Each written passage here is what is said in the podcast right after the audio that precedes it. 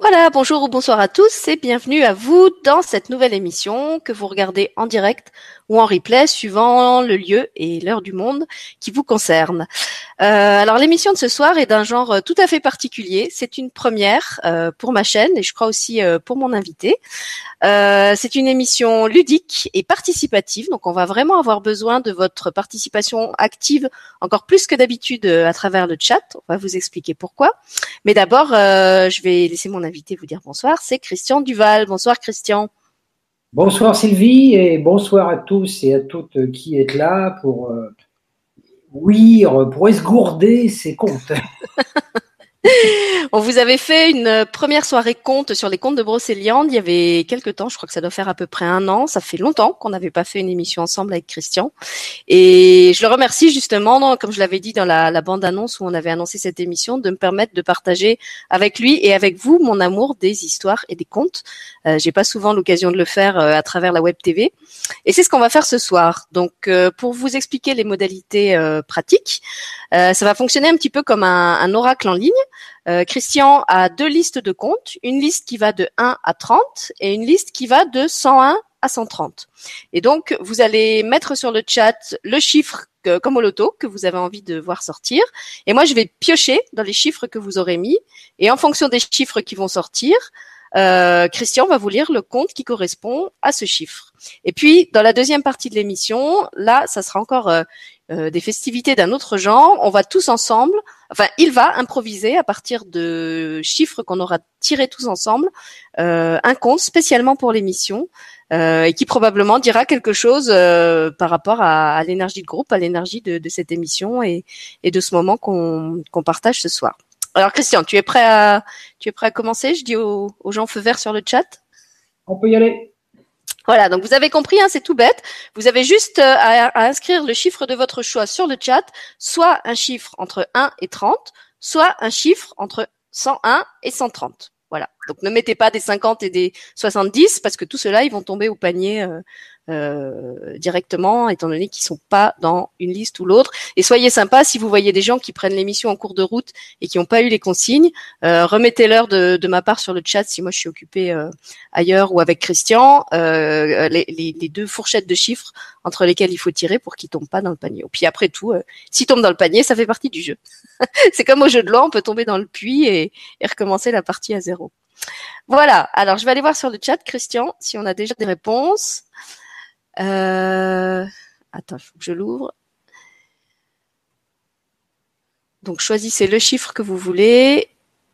Christian, prépare tes listes. Voilà.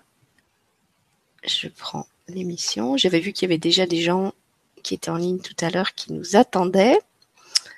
Euh, voilà.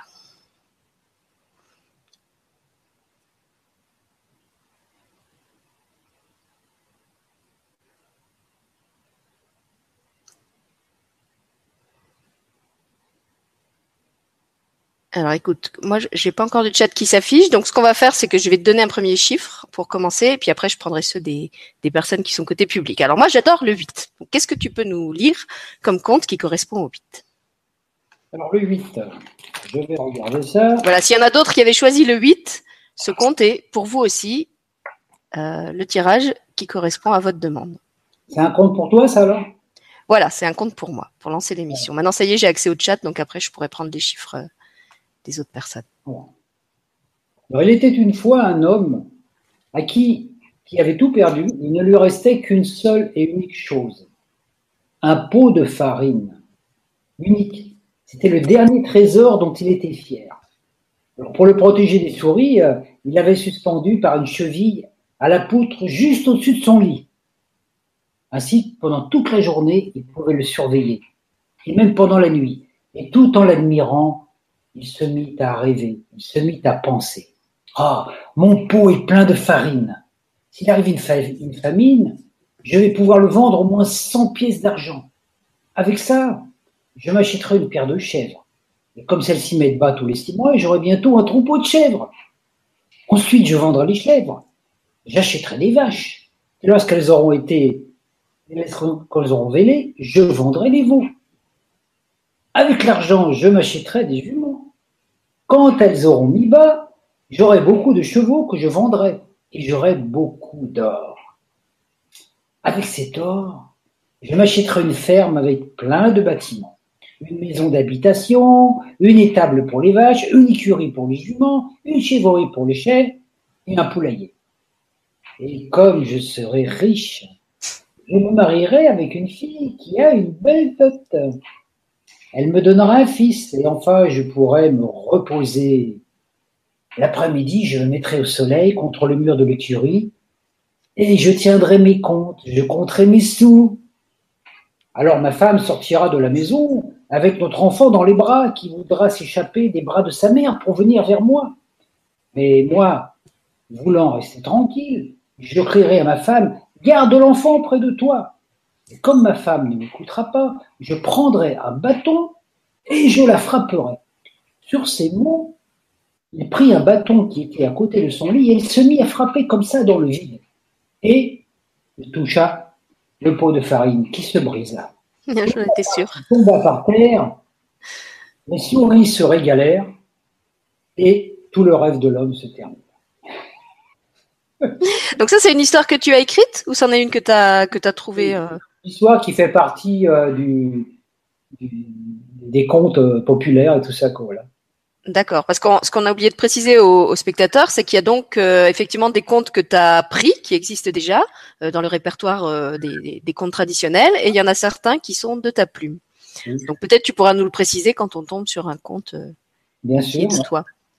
Donc là maintenant, on pioche dans la deuxième liste, donc la liste au-dessus de 100, c'est ça? Oui, la liste. Alors ça, c'est des, des histoires très très courtes, des petites histoires, des petites anecdotes très très courtes. Voilà. Alors, on va prendre, j'en avais vu un passer, voilà, le chiffre de Marie-Neige, c'est le 111. 111. Sur le chat, j'ai vraiment l'impression d'être au loto. il n'y a que des chiffres. Personne ne parle, il n'y a plus de bisous, ni rien. Alors, c'est une histoire, c'est une histoire, bon, c'est des petites histoires, c'est un petit peu anecdotique, qui viennent du soufisme, mais des histoires de Moula Nashruddin. Je sais pas si tu connais, si vous connaissez, Moula Nashruddin. Alors Moulas, il est répété pour être un sage, mais en même temps un peu un fou. C'est un petit, un fou sage, hein, qui fait des trucs un peu bizarroïdes, mais il y a de la sagesse dans sa folie et de la folie dans sa sagesse. Alors dans cette histoire-là, Moula avait lavé ses babouches. Alors il les a mis à sécher au-dessus de, devant sa maison, et puis il est parti se reposer. Et pendant ce temps, les garnements sont arrivés et lui volent ses babouches. Alors Moula se met en colère, il parcourt tous les villages en vociférant que les voleurs me rendent mon bien, que les voleurs me rendent mon bien. Sinon, je serai impitoyable. Et je ferai comme j'ai fait mon père, comme a fait mon père. Tout le monde dans le village entend. Les voleurs ont peur, peur, tellement peur que, honteux, ils finissent par ramener les babouches à Moula. Puis avant de partir, ils disent Dis-nous, Moula, tu, tu, nous as dit que tu ferais comme ton père. Si on ne te les rendait pas, peux-tu nous dire ce qu'il a fait, ton père, de si terrible? C'est simple, dit Moula. Il a acheté notre paire de babouches.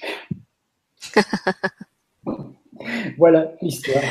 On reconnaît bien l'humour des, des, contes orientaux. Hein. Ça, il y a souvent des, des, chutes comme ça un peu, un peu abruptes. Alors, donc maintenant, on reprend dans la première liste, donc celle qui s'arrête à 30. Alors, on va prendre le 19 pour Pèlerine. 19. 19. Alors ça, c'est un conte de sagesse. C'est un conte de sagesse que, bon, que, que j'ai écrit moi, ça fait un certain temps. Dans une contrée verdoyante, au sommet d'une colline, se trouvait un magnifique chêne. Au début de son existence, il n'avait été qu'un frêle rameau ballotté par le vent et les tempêtes, mais il tint bon. Nul ne sut jamais pourquoi il s'était planté là. Autour de lui, tout n'était que bosquet et buissons. Le temps passant, les hommes vinrent installer leur demeure à proximité. Puis d'autres arrivèrent, et au bout de quelques années, un village était né. 800 ans plus tard, alors que bien des générations s'étaient succédées dans la bourgade, le chêne était toujours là, majestueux, grandiose, puissant. Il élevait ses ramures vers le ciel, tout en servant de support à son ami le dit, qui, venu du ciel et porté par les oiseaux, s'était installé sur lui. Lorsqu'il faisait très chaud, des villageois venaient s'abriter sous ses branches feuillues. Certains adoraient en silence le point de vue qui était magnifique. D'autres créaient des poèmes ou des chansons. Certains venaient y recouler. D'autres y peignaient ou y bavardaient. D'autres s'asseyaient au pied de l'arbre pour manger une banane. L'arbre était heureux de cette compagnie. Il était au courant de tout ce qui avait pu se passer pendant ces 800 ans. Chaque année, il offrait ses glands. Il paraît que les hommes qui en mangeaient avaient des visions, comme des images venant d'un lointain passé. Quand les sangliers raffolaient de ces fruits savoureux. Le chêne était heureux de son existence. Il aurait bien aimé avoir d'autres compagnons identiques, mais apparemment cela ne faisait pas partie de sa destinée. Aucun arbre n'avait pu prendre racine sur cette colline. Les gens du village étaient pacifiques. On ne sut jamais pourquoi, de temps en temps, des conflits d'idées déclenchaient des querelles.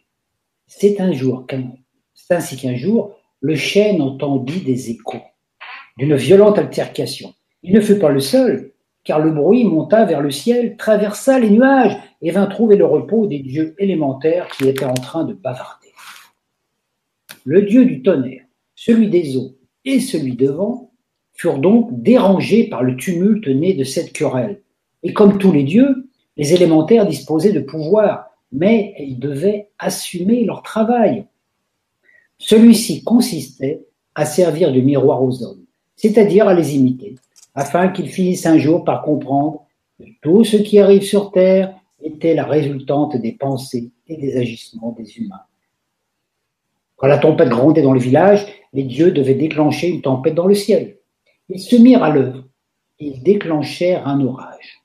Le dieu des eaux rassembla les nuages. Le ciel devint tout noir. Le dieu du tonnerre se mit à gronder de toutes ses forces pour exprimer sa colère, tout en brandissant son bâton de foudre, d'où surgissait une multitude d'éclairs. Les villageois ne tardaient pas à oublier leur colère pour se mettre à l'abri. Le dieu des vents, lui, ne ménageait pas ses ardeurs, et le dieu du tonnerre semblait ravi de prendre un peu d'exercice. Cependant, il n'avait pas encore décidé où allait faire tomber sa foudre, car il ne pouvait pas faire autrement. Dès qu'une colère humaine se manifestait, cela activait son bâton de foudre. Il ne pouvait l'éteindre qu'en le déchargeant sur quelque chose de la terre. Ce pouvait être une maison, un humain, une vache. Il fallait un bouc émissaire. Le chêne, habitué à ce genre de manifestation, regardait cela et savait que la foudre allait bientôt frapper. Cela le perturbait. Alors il parla avec le dieu de la foudre qui était un de ses vieux amis. As-tu choisi euh, où tu allais décharger la foudre Oh non, pas encore, mais il va falloir que je me décide. J'ai une idée, dit le chêne. Je suis vieux et noueux. J'ai bien profité de la vie depuis 800 ans, et dans quelques années je vais m'écrouler. Tu pourrais diriger ta foudre sur moi, et ça épargnera les gens du village. Tu veux te sacrifier pour eux? Pourquoi pas? Tu es certain? Oui, oui, je te demande cela comme un service. D'ailleurs, j'en ai assez de ce qui parcourt mon tronc. Le dieu de la foudre accepta, et le chêne fut foudroyé, calciné. La tempête se calma. Rassurés, les gens du village mirent à nouveau le nez dehors. Ils avaient oublié leur colère, et quand ils virent le chêne calciné, certains dirent Oh, on a eu de la chance, c'est le chêne qui a trinqué. Puis la vie reprit son cours. Ce qu'ils ne savaient pas, c'est que le chêne s'était sacrifié pour eux. Alors, si vous arrive un jour de passer devant un arbre foudroyé ou de vous retrouver au milieu d'une foule en colère, souvenez-vous de cette histoire et faites ce qu'il faut pour éviter qu'un nouvel arbre soit sacrifié à cause d'une querelle idiote. Fin de l'histoire. Merci Christian. Tu l'avais mis sur ton blog, non, celle-là? J'ai l'impression de la, de la connaître. Je me rappelle pas si je l'ai mis, ça se peut, mais. Tu avais un blog où tu publiais des comptes, il me semble que tu l'avais mis dessus. Je, vais faire une, petite parenthèse, je vais poser une question à, l'auteur, parce qu'en tant qu'auteur, ça m'intéresse. Quand, tu écris des, des contes comme ça, est-ce que tu as déjà une idée de, de scénario ou est-ce que tu te laisses vraiment emporter par ton, ton inspiration du moment? Et quand tu commences le conte, tu sais pas comment il va finir Non, disons que j'ai l'idée générale, tu vois, ça, ça m'est arrivé, ça en voyant un chêne foudroyer un jour. C'est comme si c'était le chêne qui m'avait raconté l'histoire, tout d'un seul coup. Mmh pour raconter une histoire, parce que les gens, ils seront. Oui, il y avait un chêne comme ça, puis il y avait des gens qui étaient en train de se disputer à côté. Tout de suite, l'image, elle est là, des gens qui se disputent, le chêne, rapport de cause à effet. C'est comme ça que ça vient, quoi, la plupart du temps. Mm. C'est vrai que les, auteurs ont plus souvent notre notre inspiration dans des, des trucs vraiment de la vie quotidienne. Hein. Les, les gens ah s'imaginent pas à quel point ils nous ils nous inspirent et combien une scène euh, dans le métro, dans un café ou là c'était dans la nature peut peut nous inspirer et devenir euh, quelque chose euh, d'inattendu. C'est pour ça que dans d'autres histoires là, que j'ai, on verra si on qui tire, des, des, histoires un peu plus, des histoires un peu drôles et tout ça, c'est tout des trucs que j'ai puisés dans l'observation de, des gens. Donc plus les gens font de bêtises, c'est bien, plus on a d'inspiration.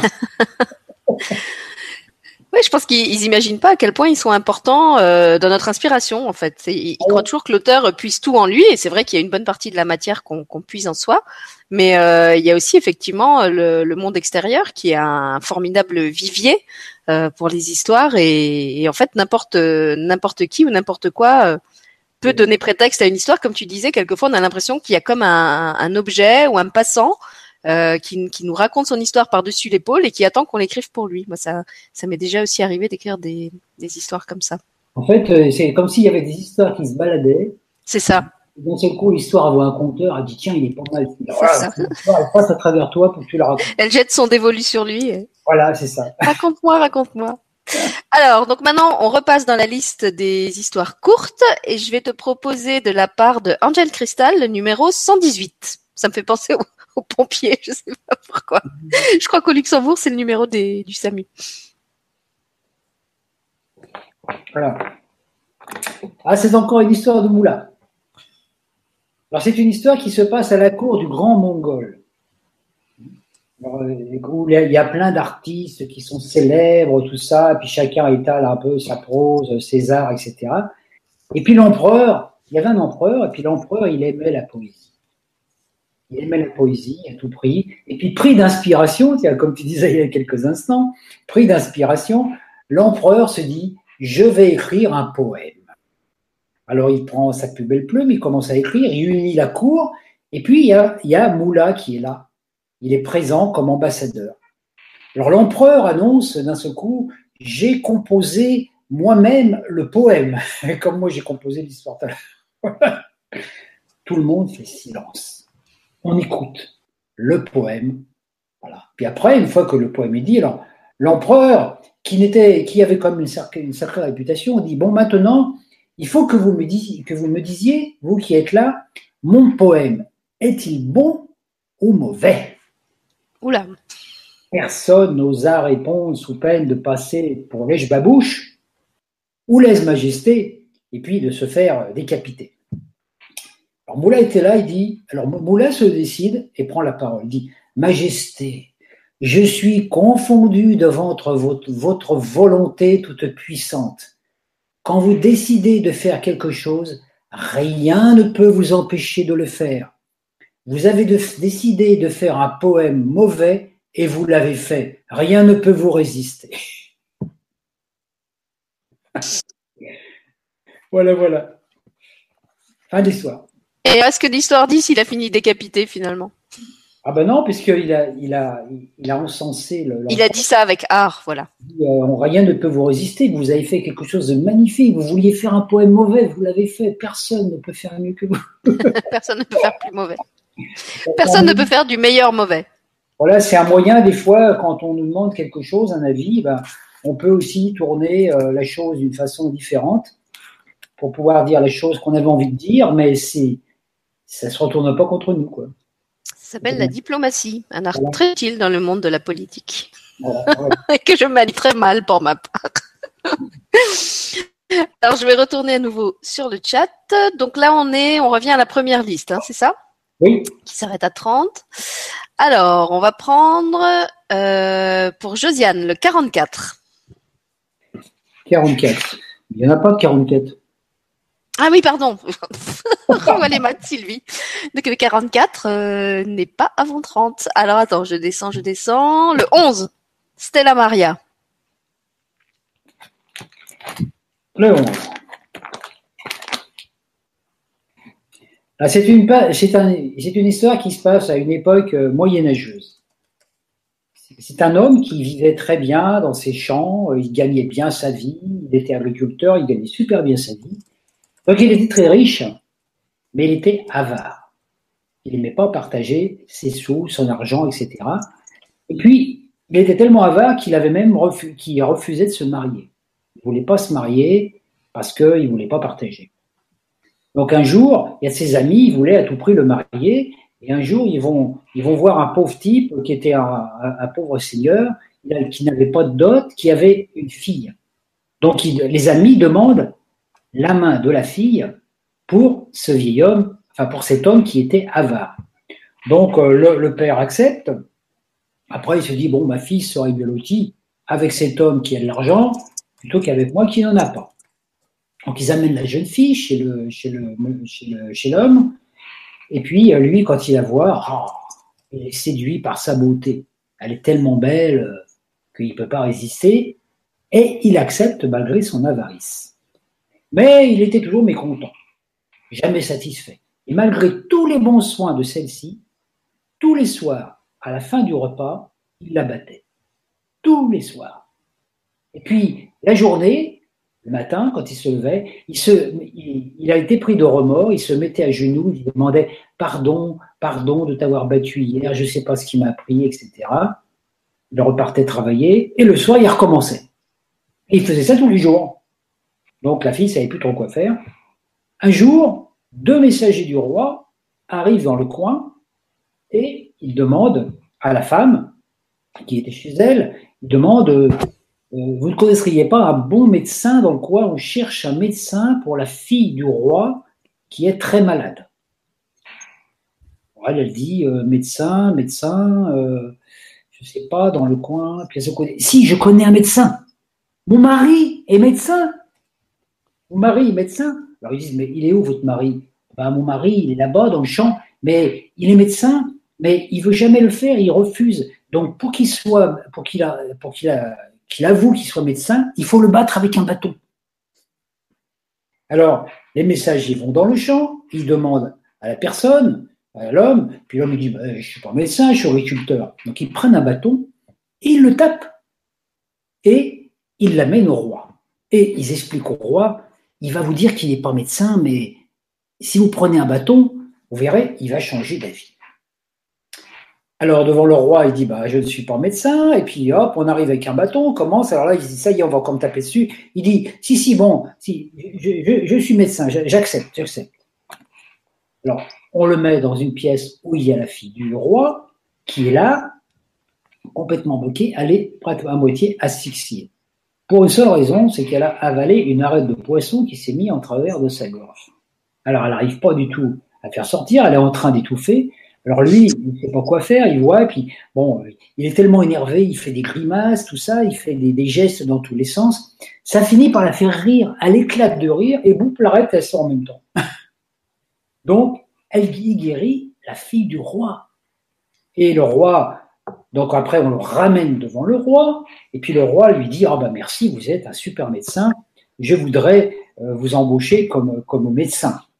Alors sur le coup, il ne sait pas trop quoi faire parce qu'il dit mais comment je vais faire euh, pour me débarrasser de, tous ces gens, pour les soigner? Je ne suis pas médecin, j'y connais rien. Alors on le met dans une pièce remplie de malades. donc il s'enferme avec eux et puis il ne sait pas trop quoi faire, puis il réfléchit et puis il se dit euh, qu'est-ce que je vais faire? Comment je vais faire pour soigner tous ces gens euh? Et ce coup, il a une idée. Il dit bon, c'est pas difficile. On va tuer le plus malade d'entre vous pour soigner les autres. Alors, chacun se demande, eh, c'est peut-être moi qui est le plus malade et tout. Puis d'un seul coup, les malades, ils disent, oh bah tiens, tout compte fait, je vais mieux. Et un par un, tous les malades sortent. Ils s'en vont, et quand ils rencontrent les gardes, ils disent, non, non, ça va mieux, on est guéri. Donc en fait, tout le monde croit que tous ces gens sont guéris. Alors le roi est content, content, il veut le garder, il lui donne de l'argent, des honneurs, et il le garde comme médecin. Mais le roi l'autorise à retourner chez lui. Et le roi lui dit, la prochaine fois qu'on aura besoin de vos services, s'il vous plaît, ne vous faites pas prier, on n'aime pas vous battre. Donc l'homme retourna chez lui. Il aima sa femme, il la chérit, et depuis ce jour-là, il cessa de la battre. L'histoire nous montre bien comment la femme a d'énormes pouvoirs. et comment l'homme est terriblement rusé aussi. Mais en même temps, c'est une ruse utile parce qu'il s'était fourré dans un sacré guépier et il réussit à en sortir euh, par ses propres moyens quand même. Ah oui, il est intelligent quand même. Hein. Euh, la femme, était... la femme a, réussi à arriver à ses fins, comme on dit. Hein. Bah, elle s'est quand même fait battre comme plâtre euh, avant de trouver la solution. Hein. Comme quoi, quoi, il y a des situations comme ça qui amènent. À... Alors maintenant, on est à nouveau dans la première liste ou dans la deuxième, je sais plus. Oui, dans la liste des 100 là. Alors, pour Myriam, le 105. Ah, encore une histoire de Moulin. bah alors, il est à l'honneur aujourd'hui. Alors, oui, bah, j'ai beaucoup d'histoires de lui dans les petites histoires comme ça. Donc, euh, Moulin, un jour, euh, donc il, il, était toujours dans le village. Dans le village, il était réputé pour être quelqu'un de sage, mais il était pauvre. Il n'avait pas beaucoup d'argent. Donc, il, avait, s'est fait une réputation de sage dans le village. Jamais il ne s'énervait. Jamais il ne s'offusquait. Aussi, un jour, le, le bourgmestre du village se dit tiens, je vais l'inviter au repas d'inauguration de, l'hôtel de ville. Ça fera une distraction parce qu'il savait que Moula était un petit peu spécial, qu'il racontait des anecdotes, etc. Donc Moula arrive devant la porte, mais il est très mal habillé. Il a un vieux, un vieux, par-dessus, tout, tout élimé, etc. Et devant, il y avait un gardien. Le gardien, il dit ah non, non, ici on ne fait pas rentrer les clochards. Donc Moula essaye, il essaye de dire je suis invité, etc. Non, non, refusé. Alors Moula retourne chez lui, puis se dit comment je vais faire pour rentrer? Alors il va voir un de ses copains, et puis il lui dit euh, T'aurais pas un manteau à me prêter, un truc super, un truc un peu plus. Euh, voilà. Donc le copain il dit Si, si, j'ai un manteau tout neuf, là, il me sert à rien, tiens, si tu veux, je te le prête, tu peux le prendre pour ce soir. Donc Moula remet le beau manteau, hein, il peu, il arrive devant la porte de l'hôtel de ville, le gardien le voit, et il le laisse rentrer parce que il présente bien. Puis, il s'installe donc, euh, il s'installe à la table, une grande table conviviale, donc il y, a le, le maire qui est là, et puis il y a tous les gens autour, puis Moula est tout au bout. Puis bon, la discussion commence à se faire, on sert de la soupe, et puis tout le monde est là en train de discuter et tout. Puis d'un seul coup, on entend au bout de la table des Oh, oh, c'est pas possible, hein, vous vous rendez compte, Quoi Oh, mais comment ça se fait ah, Mais il est fou Le maire regarde, il se dit Qu'est-ce qui se passe Qu'est-ce qui se passe Donc il se lève, il regarde, et puis il va au bout de la table, il voit Moula qui a son bol de soupe, avec sa cuillère, il prend la cuillère, il prend la soupe avec la cuillère, et il la met dans la poche du manteau. Alors le maire lui demande Mais qu'est-ce que vous faites, Moula Vous êtes fou Oula dit euh, Non, non, monsieur le maire. Il dit Tout à l'heure, je suis venu à l'entrée. On ne m'a pas laissé rentrer, mais on a laissé rentrer le manteau. Donc, je suppose que c'est le manteau qui est invité, donc c'est lui qui a le droit de manger la soupe. ok, alors on repasse à la première liste, je crois. Euh, pour Sandrine, le 9.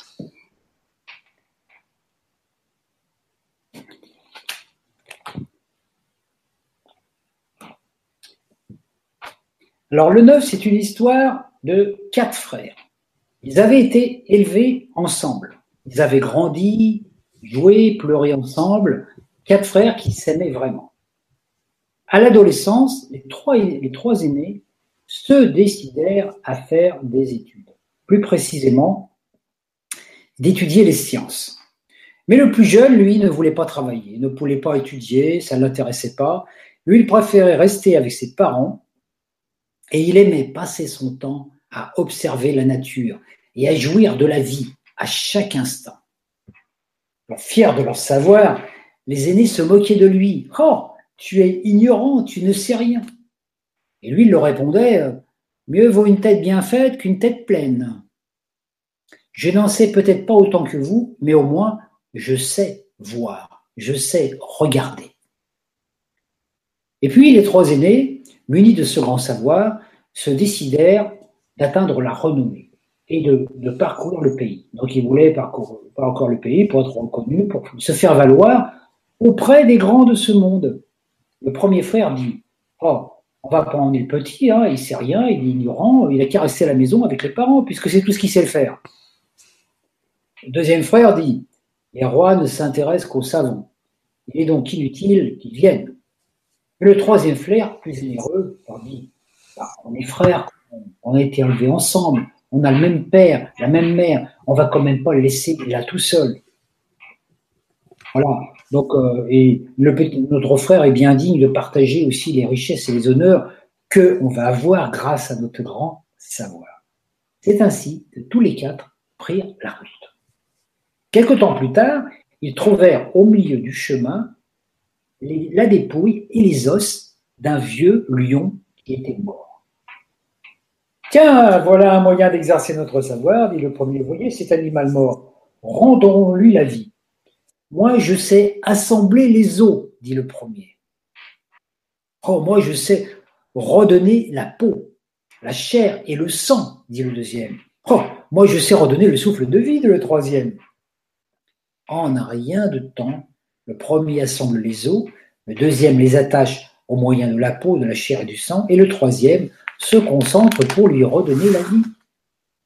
Mais le petit frère les arrête, il leur dit Hé, hé, les frangins, c'est un lion. Si tu lui donnes la vie, il va nous bouffer. Imbécile, ignorant, tu veux donc nuire à la science et à ses expériences. Tu veux empêcher à notre grand savoir de s'exercer. Mais vous êtes fou, il va nous bouffer. Dis plutôt que tu es jaloux de nos connaissances.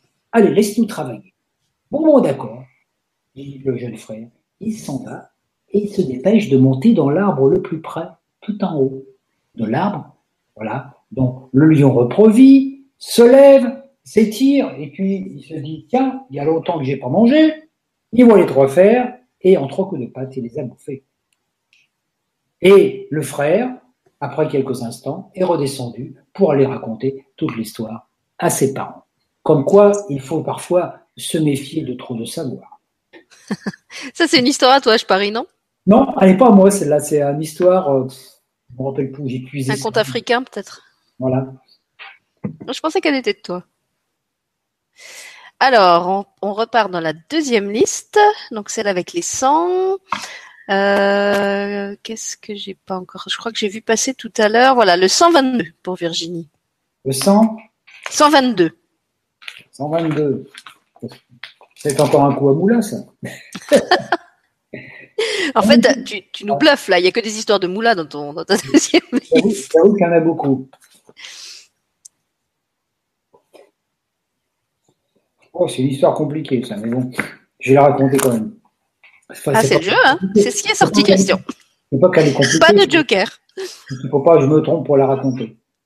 Alors, c'est une histoire avec Moula, toujours. Donc, les lois, par elles-mêmes, ne rendent pas les gens meilleurs, dit Moula au roi. Ils doivent pratiquer certaines choses pour arriver à s'accorder avec les vérités intérieures. Cette forme de vérité ne ressemble que très légèrement à la vérité apparente le roi, dans le village, était, sûr de son pouvoir et de son devoir, d'obliger les gens à observer la vérité. Il voulait les forcer à être sincères, à ne dire que la vérité. On pénétrait dans la ville par un pont. Il fit édifier une potence. Le lendemain, le capitaine des gardes avait déjà posté ses hommes et placarda une affiche. Chacun sera interrogé l'entrée du village. S'il dit la vérité, on le laissera entrer. S'il ment, il sera pendu. Moula se présenta à la porte. Où vas-tu, euh, Moula ben, Je vais être pendu. Nous ne te croyons pas. Très bien. Si j'ai dit un mensonge, alors pendez-moi. Ben oui, mais si nous te pendons pour avoir menti tes paroles deviendront vérité. Et si tu dis la vérité, on ne peut pas te pendre. Exact. Maintenant, vous savez ce que c'est la vérité. oui, il est vraiment rusé. Hein. Il, réussit à, tirer son épingle du jeu euh, dans des situations, somme toute, assez, euh, assez tordues.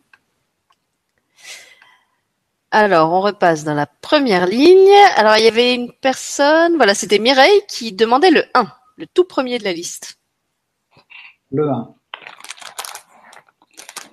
Voilà, alors ça c'est une histoire, euh, c'est pas une histoire de moi encore, mais c'est une histoire, euh, voilà. Joseph, c'est l'histoire de Joseph. Joseph. Était pauvre, mais sans souci, heureux de rien, libre comme un saltimbanque et rêvant sans cesse plus haut que son front. En vérité, il était amoureux du monde, or le monde alentour lui paraissait brutal, sec de cœur, sombre d'âme, et il en souffrait beaucoup. comment se disait-il faire en sorte que le monde soit meilleur? Comment amener à la bonté et la joie ces tristes vivants qui vont et viennent sans un regard pour leurs semblables? Il ruminait ces questions dans les rues de Paris, errant et saluant des gens qui ne lui répondaient jamais. Or un matin, alors qu'il traversait une place ensoleillée, une idée lui vint. Et si je leur racontais des histoires, moi qui connais la saveur de l'amour, de la beauté, de la joie, je les amènerais au bonheur. Alors il se laissa sur un banc et se mit à parler. Des vieillards, des femmes et des enfants étonnés firent halte un moment pour l'écouter, puis se détournèrent de lui en poursuivant leur route. Joseph, estimant qu'il ne pouvait pas changer le monde, en un jour ne se découragea pas. Le lendemain, il revint au ce même lieu et à nouveau lança au vent de sa voix puissante les plus émouvantes paroles de son cœur. De nouvelles gens s'arrêtèrent pour l'écouter, mais en nombre plus petit que la veille.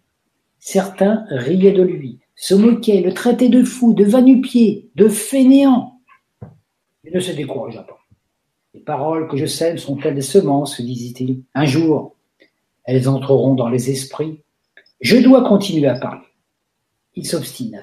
Et jour après jour, il continua à parler sur place, à compter des merveilles, à offrir aux autres l'amour qu'il sentait. Chaque histoire portait en elle une semence révélatrice. Petit à petit, les curieux se firent rares. Les gens ne s'arrêtaient plus.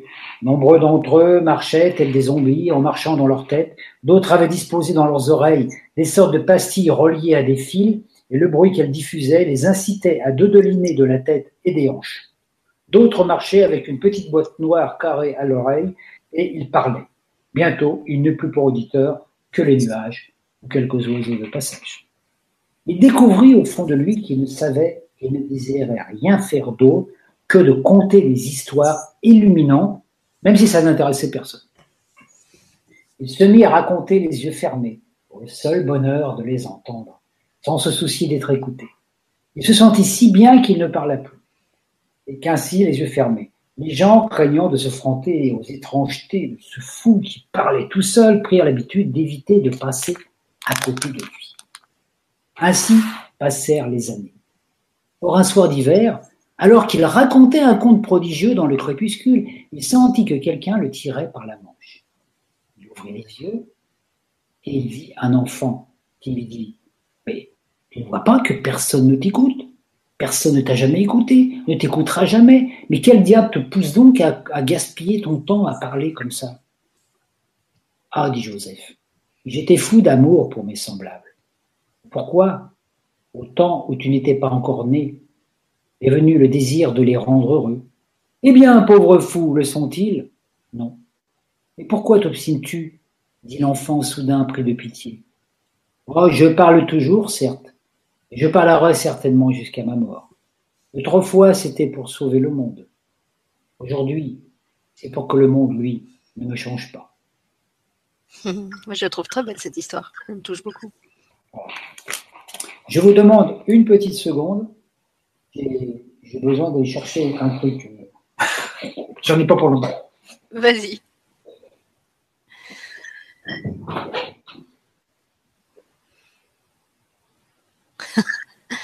Un intermède improvisé. Alors, je vais retourner voir sur le chat s'il y avait des retours particuliers. Donc, pour ceux qui ont pris l'émission en cours de route, je rappelle euh, les, fourchettes de chiffres que vous pouvez proposer, soit un chiffre entre 1 et 30, soit un chiffre entre 101 et 130. Donc rien qui soit euh, ni dans qui soit entre les deux, parce que sinon ça tombe dans les oubliettes. Normal, on est dans les comptes courts, hein, c'est ça? On est, je sais plus, à chaque fois, je... en fait, moi je pars tellement dans, dans tes histoires. Euh, non, c'était le 1, donc c'était la liste courte. Donc on est dans la dans la liste longue maintenant. Non, là, c'était la liste longue. Ah bon, c'était la liste longue, ok. Donc, c'était le 1 de la liste longue. Voilà. D'accord. Alors, dans la liste euh, courte, on va prendre le 13 pour Françoise. Et donc, le 113. Euh, non, non, le l'ami. De 100 à 130. Ah, tu voulais un chiffre avec 100 tu... Pardon. Non, non, d'accord. Je croyais que tu voulais un chiffre avec 100. Euh, alors, avec les 100, on a déjà sorti 105, 118. Si vous pouvez me reproposer d'autres chiffres avec 100. Parce que je crois que tous ceux qui étaient entre 101 et 130, on les a tirés. Après, j'ai que des chiffres plus petits. Ça fait rien, on tire les plus petits, on raconte les plus petits. Allez, ben, on, prend le 113, vas-y, en attendant. 113 Puisqu'elle demandait le 13, on va prendre le 113.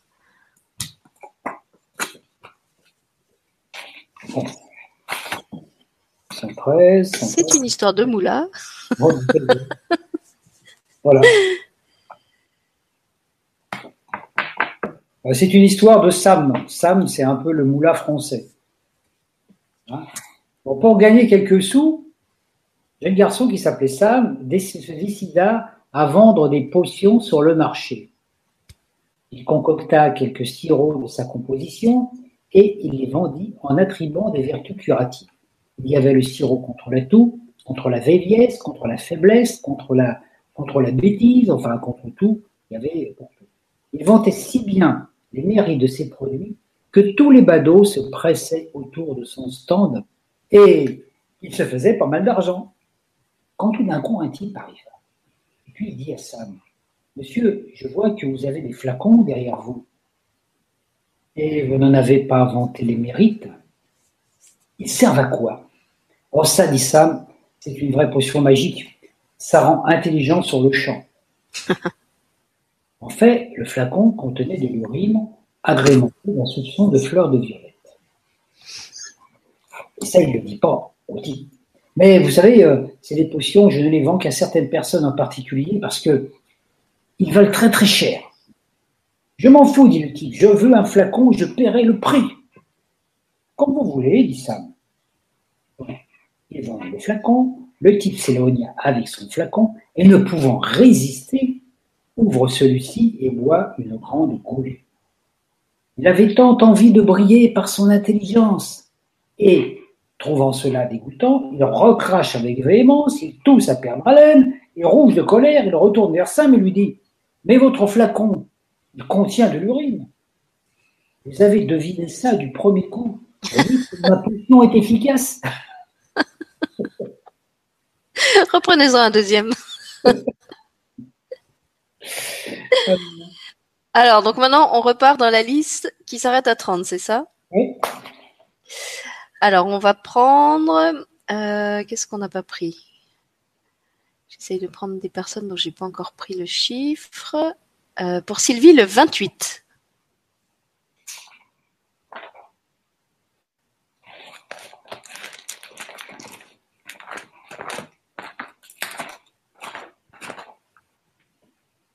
Alors c'est une histoire qui se passe dans un monastère. Alors vous savez, dans un monastère, il y a des moines.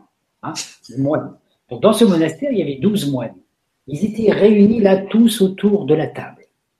Le père abbé, venait de mourir il fallait nommer un successeur. Aucun d'eux n'avait envie d'assumer cette charge. il y a eu beaucoup de méditation, de discussion, de réflexion, de cogitation. Rien n'y fit. Les moines n'arrivaient pas à trouver la solution. Qui allait remplacer le père abbé? Tout d'un coup, on entendit un ronflement, comme celui qu'on entend dans les porcheries. Et rien de tel pour éveiller un moine qu'une bonne claque sur la tonsure. Frère, vous n'avez pas honte de dormir, lui nous aider à trouver la réponse, il l'un d'eux. Je ne dormais pas, mes frères. Je méditais. J'ai vu Dieu en songe. Il m'a parlé, il m'a donné la solution. Ne bougez pas. Je reviens. Le moine sort dehors, il jette un regard alentour. Il y avait une, bande de gamins, la salle hirsute, qui jouait dans le caniveau. Il s'approcha de celui qui avait la plus grosse tignasse et la plus sale et lui dit Bouge pas, toi, viens voir, fais voir ta tête. Le gamin se laissa faire, étonné, mais voilà, il le tempéra parce qu'il avait peur du moine. Le moine chercha dans les cheveux crasseux et collants et trouva ce qu'il cherchait. Un pou. Il le prit et laissa le gamin s'en aller retourner à ses gens. Une fois rentré avec le pou qu'il tenait délicatement pour ne pas l'écraser, il dit au moine Frère, vous allez tous poser votre barbe sur la table. Hein tous les moines se posent comme ça. Je vais poser le pouls. Et celui-ci ira se nicher dans l'une de nos, de, nos barbes, et celui-là sera le nouveau père abbé. Il pense à le pou, il alla prendre sa place, posa sa barbe et attendit. Oh, ne croyez pas que le pou sauta sur la première barbe à sa portée. Il prit son temps, il renifla, il s'approcha, puis il s'éloigna pour aller vers un autre, et pendant un quart d'heure, il se promena sur la table, sans se décider. Puis d'un coup, il sauta dans les trois poils de barbe d'un moinillon hirsute qui devint le nouveau père abbé. Comme quoi, il est inutile de s'arracher les cheveux ou les poils de barbe quand on a une décision à prendre. Il suffit de trouver un pouls ou une puce. Ainsi, cette histoire nous montre bien que Dieu est dans toutes les créatures.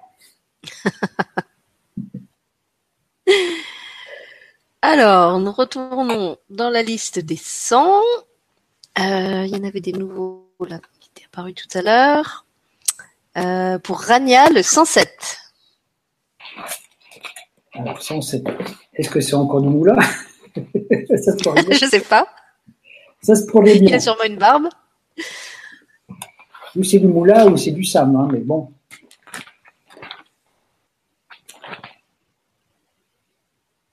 Ah oui, c'est une histoire de, moula. Allez, très courte celle-là. Sam était, euh, voilà, Sam était, enfin, Moula était devant sa porte, et puis euh, il était en train de jeter des miettes de pain comme ça, devant sa porte. Puis il y a son voisin qui passe, il dit, mais qu'est-ce que tu fais, Moula Pourquoi tu jettes des miettes de pain? Bah, Il dit, euh, c'est pour les tigres, c'est pour éloigner les tigres. il dit, c'est bien qu'il n'y a pas de tigres dans le village. Il dit, tu vois bien que ça marche.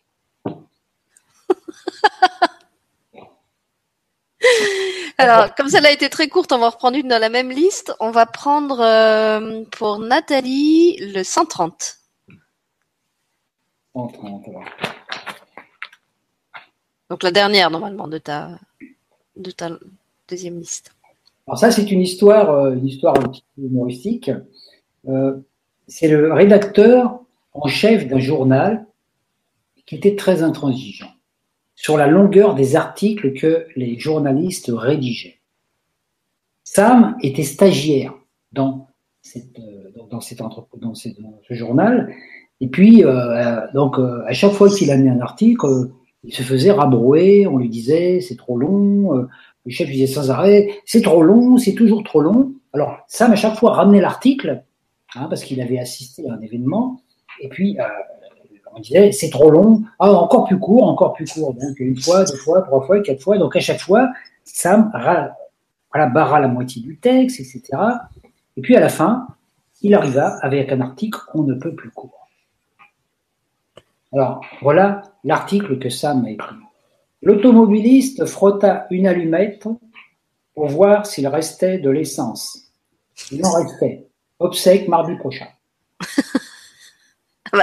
Là, au niveau brièveté, je pense que l'article est passé. Voilà, comme quoi, des fois, il faut savoir résumer en quelques mots une histoire qui aurait pu être très longue. Alors, je repars donc dans la première liste pour euh, Martine, le 23.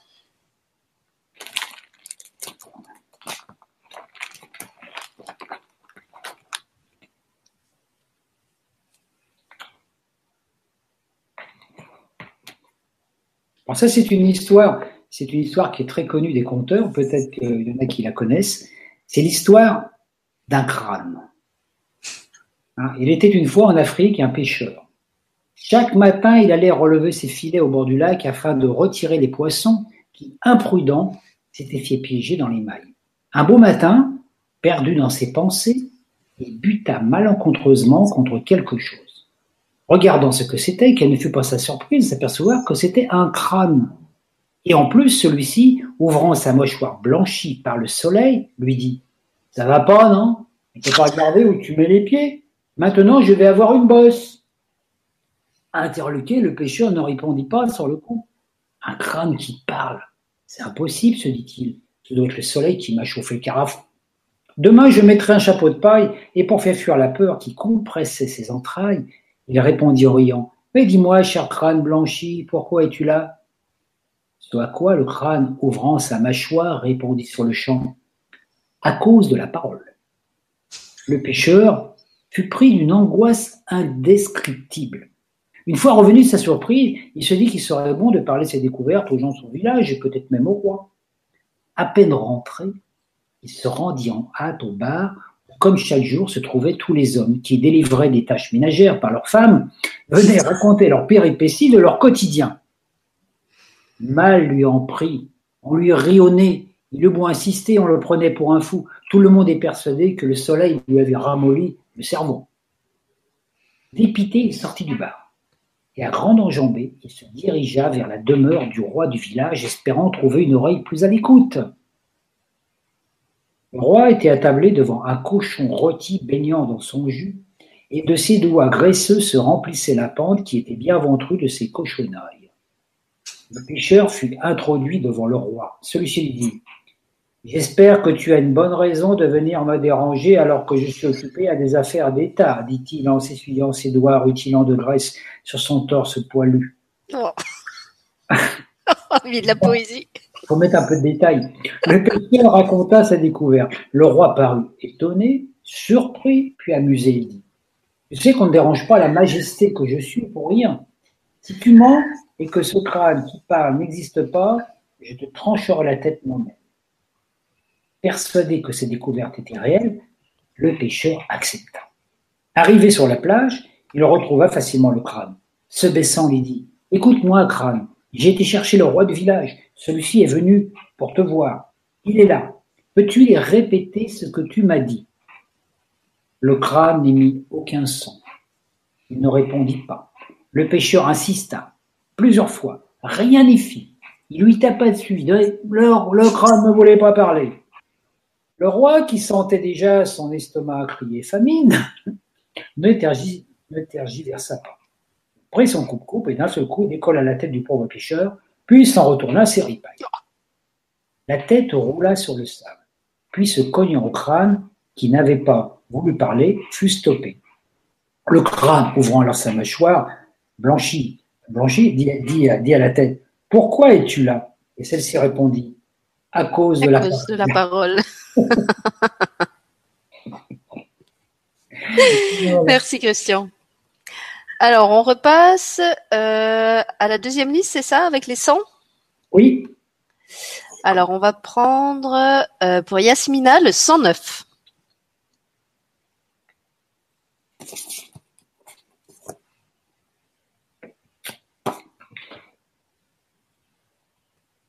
Bon, ça, c'est, voilà. Alors, Moula, encore Moula, c'est une histoire de Moula que j'avais écrit moi ça. Moula devait traverser le désert et celui-ci était infesté de lions. Aussi, avant de partir, il se dit comment je vais faire pour me protéger? Un jour, il vit arriver un homme qui portait une grande cage capable de contenir un homme. Moula lui demanda Dis-moi, brave homme, tu viens de traverser le désert? Oui. As-tu vu des lions? Oui. Mais comment tu, Comment tu as fait pour ne pas être mangé? Bah, Tu vois cette cage Eh bien, je la pose par terre, je m'enferme dedans. Le lion ne peut pas me manger, et quand il s'en va, je continue ma route. Mais l'homme ne voulut jamais donner sa cage à Moula. Moula eut une idée. Il trouva une vieille enclume, fort lourde, la chargea sur son dos et se décida à partir lui aussi dans le désert. Il rencontra un ami qui le, vit, lui dit Vois-tu, Moula, ainsi chargé avec ton enclume? Dans le désert Mais tu as pensé au lion? Oui, mais oui, oui, mais vois-tu ce voilà, mais c'est une enclume que tu as. Comment ton enclume va pouvoir te protéger des lions? Oh, il dit c'est simple. Il dit quand le lion va me poursuivre, hein, que je porterai une enclume, je ne pourrai pas courir vite. Aussi, je poserai l'enclume et étant plus léger, je courrai plus vite et j'échapperai au lion. Alors, est-ce que l'histoire dit si la stratégie a fonctionné? Ah bah ça, on ne sait pas trop. Comme quoi, tout est question de logique. Oui, tout est question de point de vue. Alors, on repasse à la première liste. Euh, on va prendre euh, pour Chantal le 28. Déjà fait le 28. Ah, on l'avait déjà? C'était la, pousse, le, le, le pouls. Le pouls. D'accord. Et eh ben il y avait le 26 aussi qui était demandé euh, juste un peu avant.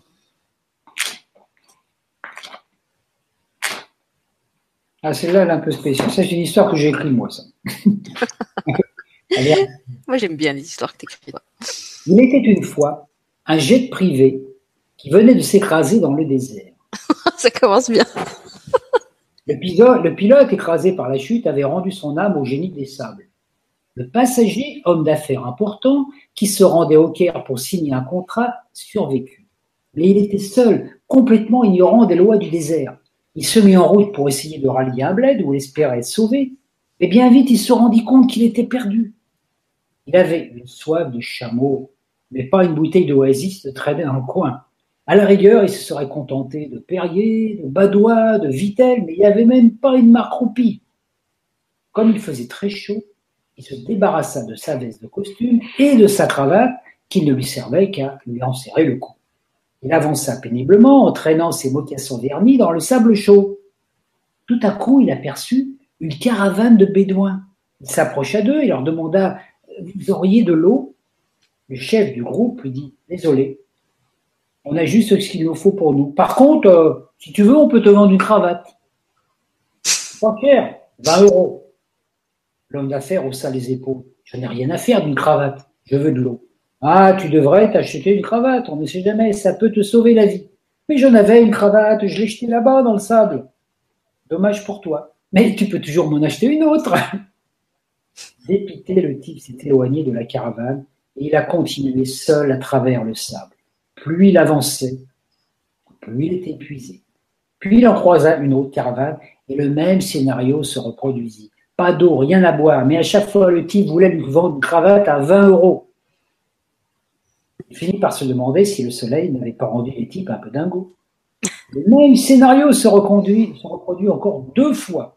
Le type était de plus en plus assoiffé et épuisé quand tout d'un coup, il vit des palmiers, un oasis. Il s'approcha et fut étonné de se retrouver devant un magnifique hôtel cinq étoiles. Mais il n'y avait aucune source qui coulait alentour. Aussi se renseigna auprès d'un loin qui dit bah, si tu veux boire, euh, il faut que tu ailles à l'hôtel. Tout appartient au propriétaire ici. C'est lui qui a planté les palmiers, fait creuser la piscine et fait établir le système d'irrigation par pompage d'une soupe souterraine.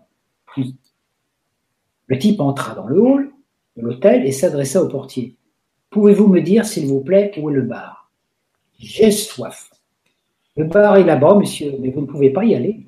Et pourquoi donc? Vous êtes dans un hôtel de luxe, pour avoir accès au bar, il faut une cravate. Dites-moi où j'ai pu en acheter une. À la boutique de l'hôtel, monsieur. Il s'y rendit et chercha de quoi payer. Il lui restait 60 euros dans sa poche. Car imbécile qu'il était, il avait jeté son veston dans lequel il avait son chéquier et sa carte bleue. Quel imbécile je fais, se dit-il. Demanda le prix de la cravate. 50 euros, monsieur.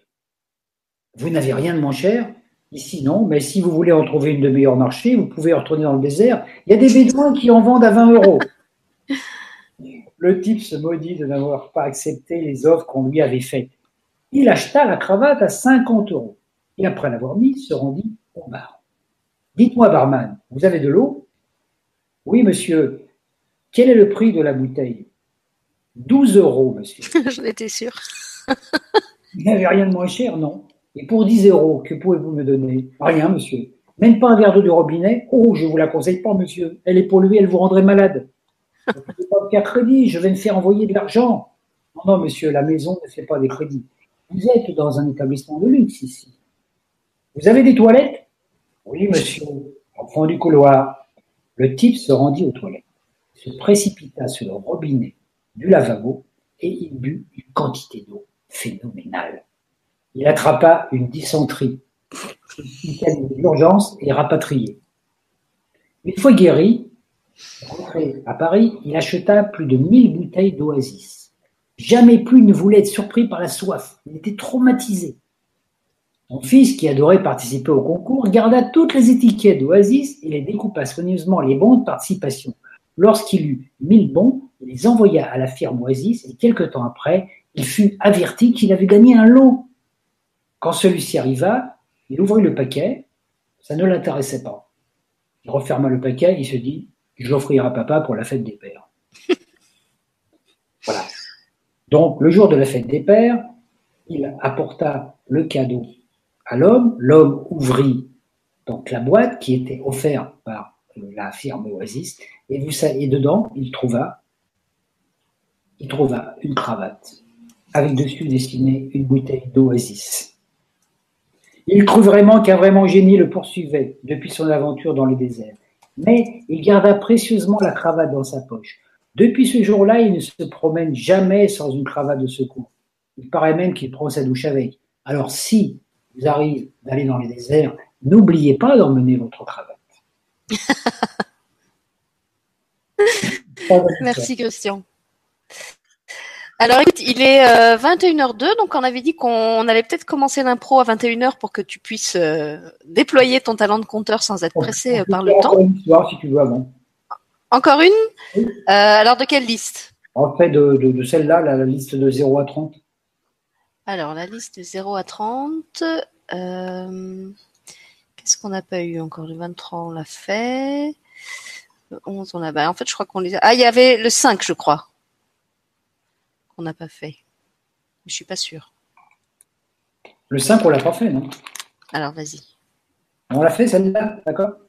Vas-y. Ah, il y a Laurent Chausson qui est là. Bonsoir, Laurent. Il était une fois un petit garçon très malin, très maigre. Et pour lui de redonner des forces, sa mère, qui connaissait les plantes, lui avait fait boire chaque jour de la molène. La molène, c'est cette plante qu'on appelle le bouillon blanc, pour ceux qui connaissent. Et grâce à ça, le garçon se mit à grandir. Il était devenu grand et costaud comme 30 hommes. Aussi, sa mère l'avait surnommé Trente. Il était aussi courageux qu'un corse à l'heure de la sieste. Le boulot, c'était pas son activité préférée. Lui, il préférait la télé. Sa mère, qui avait des difficultés à s'en sortir, lui dit Tu pourrais te, remuer un petit peu quand même, un costaud comme tu es, tu vas finir par te transformer en mode dollar. Oui, maman, demain matin, je vais aller chercher du boulot. Chaque jour, il répétait la même chose. Demain. Et rien ne changeait puisque demain n'arrive jamais. Cependant, un beau matin, il se décida à sortir tout de même. Sa mère l'avait franchement énervé, car elle avait mis la télé sous clé. La maison où il habitait était située au sommet d'une colline située au-dessus de la ville. Il descendit donc en ville en donnant des coups de pied dans les cailloux tellement il était énervé. Tout à coup, il se retrouvait dans une rue étroite et il voulait aller dans un bar qui était là pour regarder la télé. Mais il ne pouvait pas passer. Il y avait un camion de déménagement qui était là, qui bloquait toute la rue. Et comme il n'avait pas envie de faire le tour, il s'est dit comment je vais faire pour passer? La seule chose, la seule solution qu'il a trouvée, c'est d'aider les déménageurs à porter les paquets. Et il fit merveille. Le déménageur, le patron, tellement content, l'invita au restaurant et lui proposa du boulot. Trente commanda une quantité de plats phénoménaux et cela coûta fort cher au déménageur. Mais bon, il eut signé un contrat et il fut embauché. Et au bout d'un certain temps, le patron voulait se débarrasser de Trente, car il ne savait pas comment faire car dans le contrat qu'il avait signé, Trent avait demandé non seulement d'être habillé, d'être hébergé, mais d'être nourri midi et soir. Et ça lui coûtait la peau des fesses. Donc même si Trent travaillait bien, ça coûtait trop cher. Donc le patron essayait de trouver une astuce. Il se dit, donc il invite à Trent et puis lui dit, euh, tu sais Trent, tu es costaud, tu es intelligent, peut-être que tu pourrais monter ta propre entreprise toi-même. Ah oui, dit Trent, je peux monter ma propre entreprise, mais je n'ai pas d'argent. Il y a des banquiers, il y a un banquier dans le village. Bah, 30, il dit Ouais, mais il paraît que ce banquier, il est spécial, il paraît que ce serait le malin déguisé en banquier. Il dit Tu donne ta chance, t'as qu'à y aller. Donc 30 frappa à la porte de la banque et un Judas s'ouvrit. Hein? Quand le malin est dans le coin, il y a toujours un Judas qui est pas loin. 30 expliqua son affaire, il négocia, etc. Et puis le banquier lui dit ben, Votre affaire, je la sens pas du tout. Alors, pour l'aider à mieux sentir, Trente, énervé, lui enfonça ses deux grands doigts dans le nez et tira le nez du banquier. Il lui dit Alors là, vous la sentez mieux, mon affaire? Oui, oui, dit le banquier. Ok, ok, je vais vous prêter cet argent. Gratuitement, dit Trente. C'est impossible, le banquier, ce serait du vol. L'argent, je le paye. Moi, je l'achète et si je vous le donne gratuitement, c'est comme si l'épicier vous vendait des denrées sans bénéfice. Je m'en fous. Ça, vous me prêtez ce fric, soit je vous écarte les trous de nez jusqu'à ce qu'on voit votre cerveau. Si vous en avez un. Ok, dit le banquier. Il signe les papiers et le banquier veut se lever pour aller chercher l'argent dans le coffre. Mais pour cela, Trente doit lui mâcher les narines pour qu'il prenne l'argent. Il se dit c'est risqué, ce filou va appuyer sur un bouton, il va appeler à l'aide. C'est alors que le banquier se lève un petit peu et que Trente s'aperçoit que le banquier avait une petite queue derrière, comme les rats. Alors il attrape la queue du banquier et il le lâche le nez. et puis c'est résistant. Hein. C'était la queue du diable. Et c'est résistant une queue de diable. La preuve, c'est que depuis que le monde existe, nombreux sont ceux qui n'arrêtent pas de tirer le diable par la queue, et celle-ci étire encore le, queue, le cou. 30 prit l'argent et il s'en alla. Il monta son affaire, il gagna beaucoup d'argent, et au bout de quelques temps, il remboursa la banque qui n'avait rien gagné, mais rien perdu, car Trente n'était pas un voleur, il était honnête. Puis il retourna voir sa mère. Il lui donna de l'argent pour améliorer son confort, et puis il s'est acheté une belle maison dans un beau quartier, et depuis ce temps-là, il vit sur son 31 chaque jour que Dieu fait. Quant au banquier, il se rattrapa sur les autres clients qui étaient moins costauds. Il n'avait pas bu de molène et il se laissait gruger par le banquier et qui ainsi chaque mois doit se contenter de tirer le diable par la queue en achetant de l'argent à prix d'or. Alors si vous faites partie de cela, buvez de la molène. Alors où est-ce qu'on peut se procurer de la molène? Le bouillon blanc, on le trouve partout dans les campagnes. C'est une plante très commune. Hein. Les gens qui connaissent un peu les plantes, je ne pourrais pas décrire, mais c'est une espèce de grande plante avec des fleurs blanches. D'accord. Voilà. Alors, donc maintenant pour l'impro, euh, réexplique-nous un petit peu comment comment on procède. Je sais qu'il faut qu'on te donne sept chiffres, mais je ne sais pas entre combien et combien. Alors, attends, alors pour l'impro, j'ai une petite boîte avec des cartes. D'accord.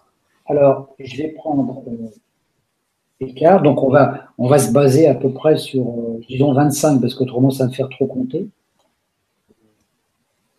Attends, 25, attends, je regarde là. Oui, on va se baser sur, euh, sur 25. Donc, un nombre entre 1 et 25. Donc, déjà, une fois, donc 7 fois de suite. Je te dirai au fur et à mesure.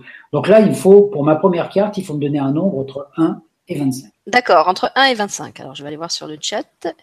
Alors, téléspectateurs, tapez-nous un nombre entre 1 et 25.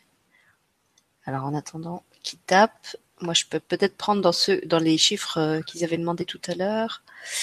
Euh, mais je crois qu'on les avait tous utilisés. Le 9, on a pris. Le 11, on a pris.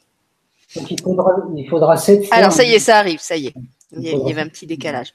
Alors, entre 1 et 25, euh, le 7.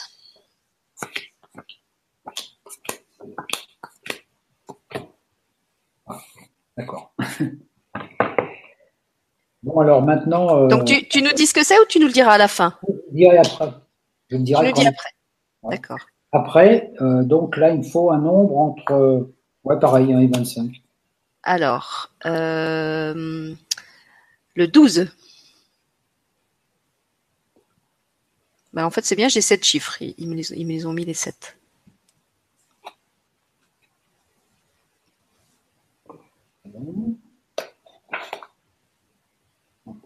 encore. Voilà, troisième nom, le troisième. Le 15.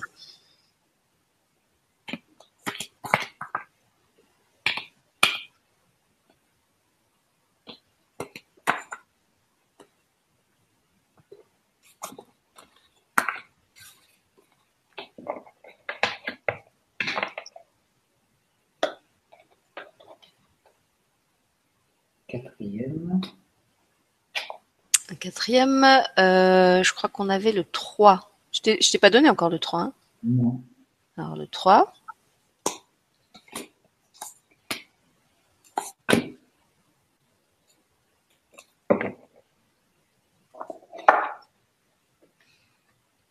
On est à 4. Donc, 5. Euh, le 4.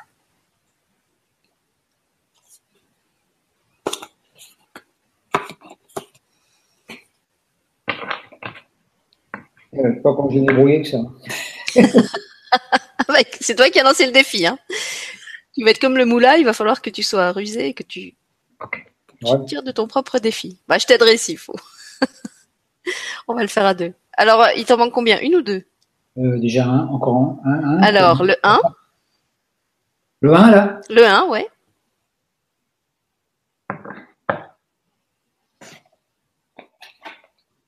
Donc, euh, un autre, là. Le 13.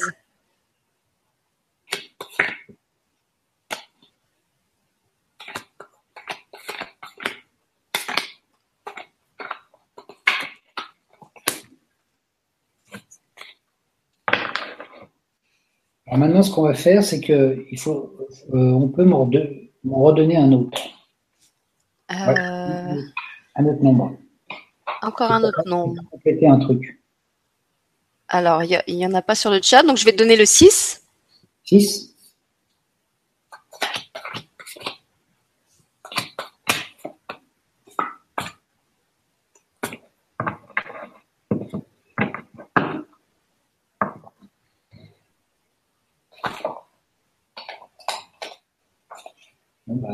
ça bon, avec. Généralement, ça s'annonce épineux. Ces comptes-là, c'est des, des, comptes Bon, c'est pas des comptes très longs, hein, c'est juste pour laisser passer ce qui doit passer. Voilà. Non, mais c'est intéressant. Moi, je suis, je suis curieuse de voir comment tu fais.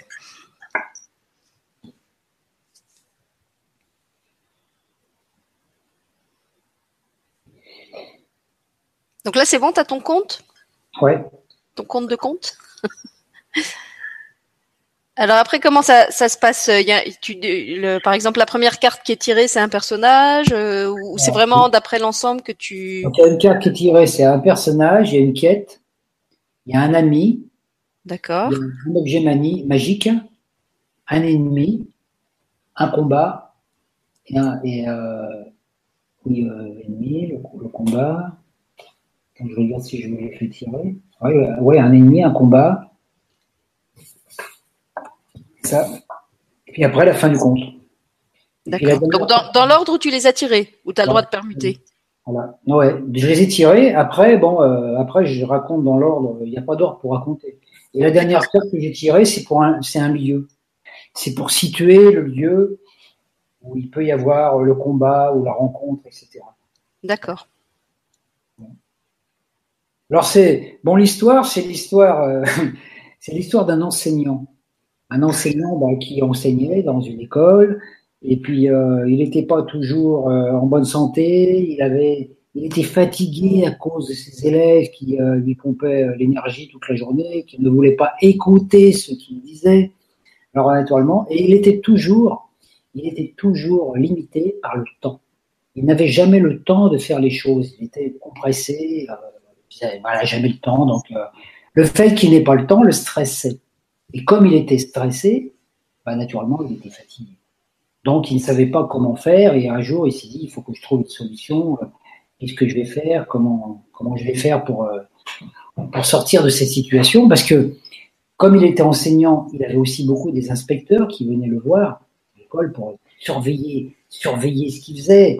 Donc, et puis, le surveillant général, enfin, le surveillant qui venait voir de temps en temps, était un, était un homme qui était très, euh, comment je dire, très sournois, très fourbe. On avait l'impression qu'il portait un masque. C'était un monsieur qui n'était pas du tout sympa, euh, un petit peu comme dans, euh, un peu comme dans Matrix, vous savez, le, gars qui maîtrise un peu tout le monde là. Le gars, l'enseignant savait pas comment faire. Donc un jour, il est parti dans la nature, comme ça, il, il marchait, puis il pensait vaincre le temps. Et au moment où il pensait vaincre le temps, il se mit à pleuvoir. Alors il s'est dit, tiens, moi qui veux vaincre le temps, je suis mal parti. Parce que c'est vrai que le mot temps a plusieurs significations, surtout pour un enseignant. Donc il se dit, ça serait bien qu'il y ait du soleil. Et à cet instant, nuages s'écartèrent et il y eut un beau rayon de soleil. Puis, à ses pieds se trouvait quelque chose là. Il y avait un, tamari, vous savez, cet arbre, le tamari là. Il s'approcha du tamari, ça sentait bon, il se dit tiens, c'est marrant, ce truc que je connais pas, cette plante, voilà. Et d'un seul coup, pouf, du tamari, il y a quelque chose qui est sorti. Une petite fée qui lui dit Je m'appelle Lobélia, je suis la fée du tamari. Je suis venue pour t'aider. Il dit ah, Pour m'aider, mais comment, vous savez que comment, euh, comment vous savez que j'ai besoin d'aide? Elle dit Bah, moi, je sens tout, je sens l'odeur des auras. J'ai senti l'odeur de votre aura. J'ai bien vu que vous mentiez, euh, que vous aviez des problèmes. Vous êtes, fatigué, me semble-t-il. Alors il dit oui, je suis fatigué, je ne sais pas trop comment faire. Il dit je vais vous donner un objet magique. Et l'objet magique, c'était un crayon. Alors il lui a donné le crayon, puis il a dit voilà, le crayon, il a des pouvoirs magiques. Gars dit mais quel pouvoir magique Ah bah ça c'est vous qui déciderez. Euh, et quand c'est magique, on peut faire ce qu'on veut avec. Puis il a fait, elle est partie. Et le type, il s'est retrouvé avec son crayon. Et puis, il était toujours dans son obsession de dire comment je ferais pour avoir plus de temps. Alors, un jour, il s'est retrouvé à l'hôpital. Il s'est retrouvé à l'hôpital pour passer des examens parce qu'on se demandait bien pourquoi il était toujours fatigué. Lui, il le savait qu'il était fatigué à cause des élèves, mais il ne savait pas. Donc voilà, il est à l'hôpital. Et quelle ne fut pas sa surprise quand il arrive à l'hôpital de voir que l'inspecteur qui venait souvent inspecter, cet homme fourbe et masqué, hein, qui était là, il était là, comme pour, le surveiller. Il dit Ah, vous êtes en congé? Euh, Non, non, j'ai juste pris mon après-midi pour, euh, euh, pour, avoir un petit peu de temps, quoi, pour pouvoir en profiter pour pouvoir passer des examens parce que je ne me sens pas très en santé. Me dit, ah, faites attention, je surveille. Hein. Si je vais vous dénoncer à la sécurité sociale, vous n'avez pas le droit de, prendre comme ça sur vos temps de travail pour aller vous faire soigner. Alors, il était très embêté. Comment faire? Alors, il se dit, comment je vais faire pour, voilà. Et, le gars, il lui dit à un moment, il lui dit, écoutez, je ne vous dénoncerai pas. Si vous arrivez à aller dans les archives de l'école et à me retrouver un vieux dossier du professeur qui était là avant vous, professeur qui maintenant est à la retraite, mais qui m'a dénoncé un moment, qui m'a calomnié, et à cause de lui, un moment, j'ai eu des problèmes avec l'éducation nationale. Et je n'aime pas qu'on me fasse des, méchancetés comme ça, donc vous allez me rechercher ce vieux dossier. Alors je me dis, bon, après tout, pourquoi pas, s'il finit par plus m'embêter, je vais le faire. Donc il est retourné à l'école, il était dans les archives, et pendant des heures, il a cherché le dossier. Il a cherché le dossier, il n'arrivait pas à trouver ce, dossier, il se dit, ah, mais comment je vais faire avec tous ces paplards qu'il y a là pour trouver? Quand tout d'un coup, il se souvint. Le crayon. Le crayon qu'elle lui avait donné la fée. Alors, il a pris le crayon, et puis il s'est dit comment je pourrais retrouver ça? Puis il s'est mis à parler au crayon. Il a dit crayon. Euh, un crayon, euh, tu pourrais, tu n'as pas une fonction GPS des fois, toi? Hein Pour un GPS crayon, c'est bien. Le crayon s'est mis à s'allumer. Puis il lui dit Est-ce que tu peux me trouver rapidement le dossier que je cherche? Et d'un seul coup, le crayon se mit à vibrer et le crayon est parti. Et puis, il était euh, donc lumineux, puis à ce coup, paf, il s'est posé sur un dossier. Alors, il a été trouvé le dossier, il a trouvé le dossier, et puis, donc voilà, il avait ce dossier, puis il s'est dit, mais je vais donner ce dossier à cet homme qui est fourbe et pervers. Voilà, ça ça, ça me convient pas tellement. Et puis, euh, il s'est dit comment je pourrais faire? Puis il avait toujours le crayon. Alors ce qu'il a fait, c'est que le crayon a, avait d'autres fonctions. Le crayon a modifié ce qui était dans le contenu du dossier. Il y avait une fausse adresse, il y avait des faux numéros dedans et tout ça. Il s'est dit comme ça. il a été donné le dossier donc à l'inspecteur qui lui a dit maintenant je viendrai pour vous inspecter, il n'y a pas de problème. Euh, vous m'avez rendu service, je vous suis reconnaissant. Et du coup, depuis ce temps-là, l'enseignant n'est plus stressé parce que, chose miraculeuse, il a toujours gardé son crayon, et à chaque fois qu'il a son crayon dans la poche, dans la classe, tous les élèves sont calmes et gentils. Voilà, donc il a retrouvé la santé parfaite. Et mon histoire est finie. Merci Christian. Eh ben chapeau parce que c'est vrai que un, ça demande quand même un sacré talent d'improvisateur de, ficeler toutes ces infos tirées au hasard. Et alors tu m'avais dit que quand tu inventes comme ça une histoire, euh, elle, comment dire, elle reflète toujours euh, quelque chose euh, d'un des participants du groupe. Alors moi, je peux dire que je suis quand même très très interloquée par ce qui est sorti, enfin ce que tu as ce que tu as improvisé, euh, puisque les gens ne le savent pas forcément et toi tu le sais encore moins qu'eux. Donc euh, je suis une ancienne enseignante. Mes parents étaient enseignants. Mon père était inspecteur de l'éducation nationale. J'habite une résidence qui s'appelle les Tamaris aujourd'hui. C'est quand même énorme.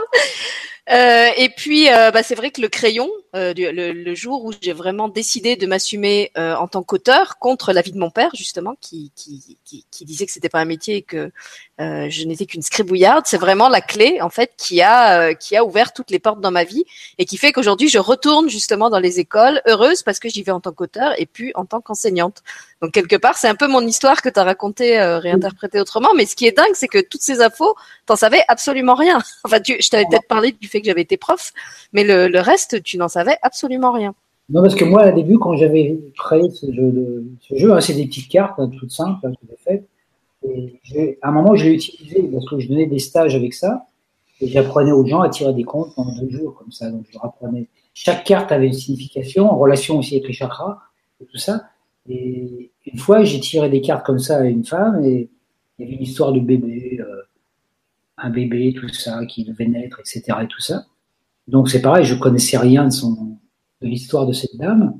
Et en fait, il s'est avéré quand je lui ai raconté le conte, qu'on lui racontait l'histoire d'un bébé qui venait au monde. Et elle m'a dit, mais elle me dit c'est dingue. Elle me dit parce que ce matin j'ai appris que j'étais enceinte.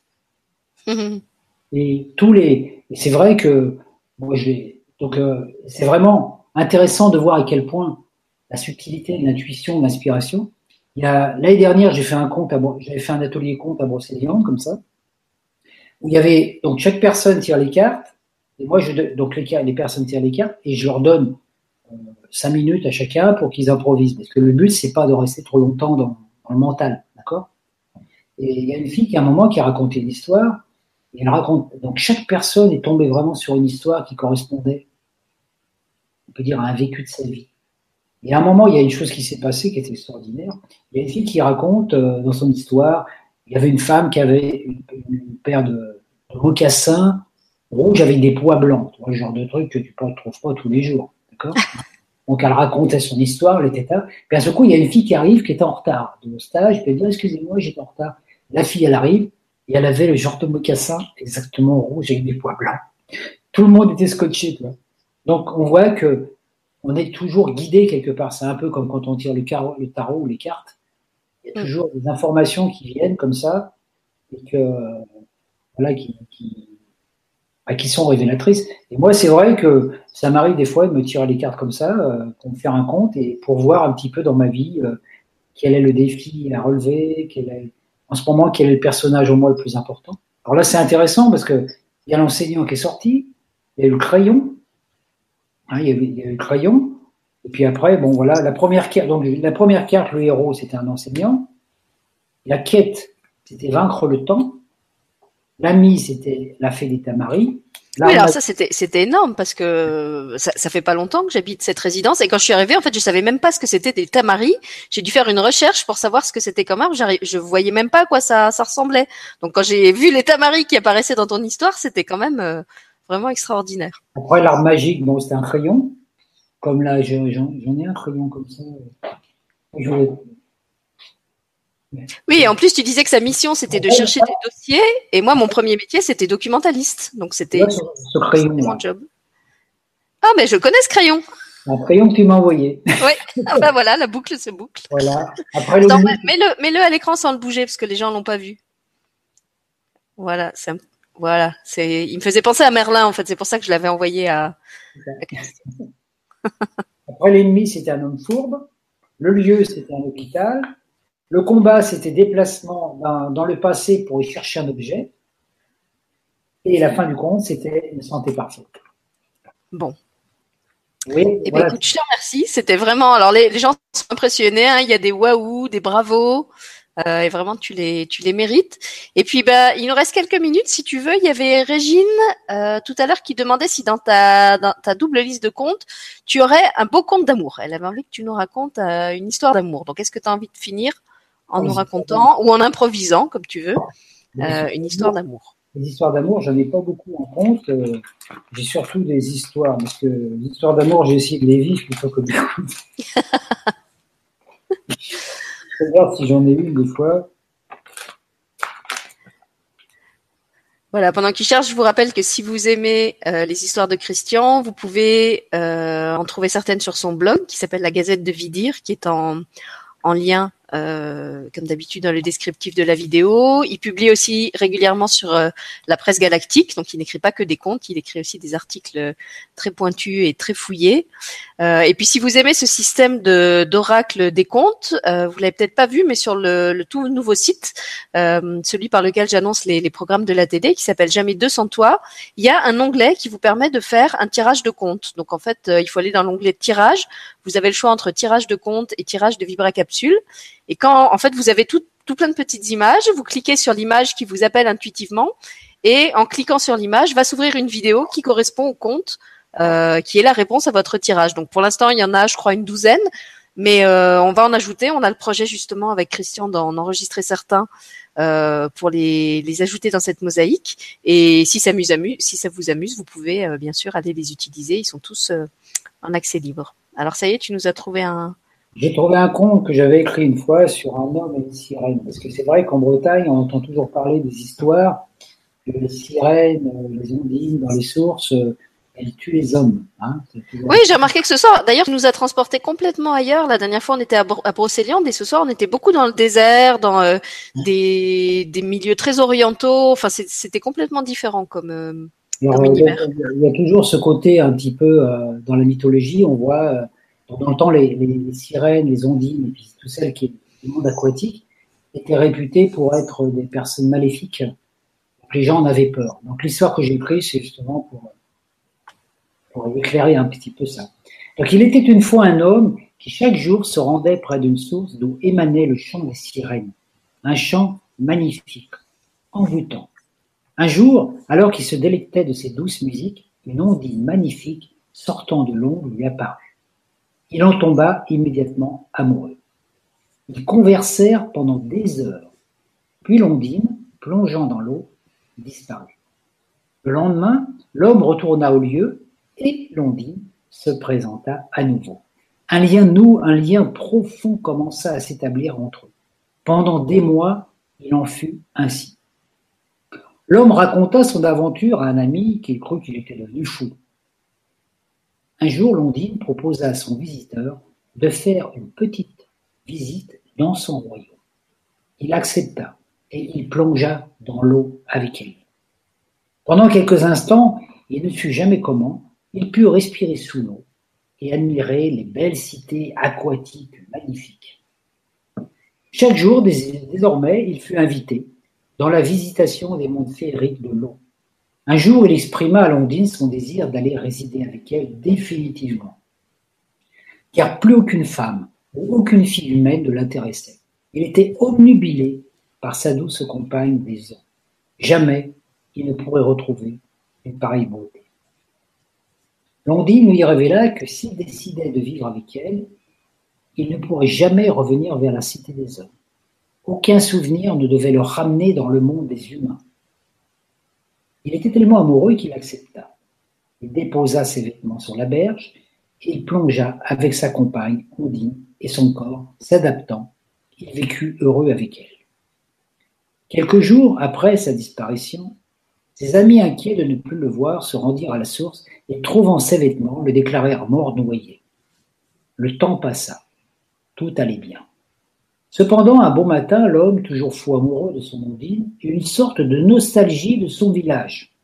Il repensa à sa mère qui devait s'inquiéter, car il était parti sans prévenir celle-ci. Qu'il devait le croire mort, elle devait souffrir mille tortures. L'émotion fut si forte qu'il se mit à trembler. Sa respiration branchiale se débrancha, il avala de l'eau et ne pouvant plus respirer de l'air, il se noya et mourut.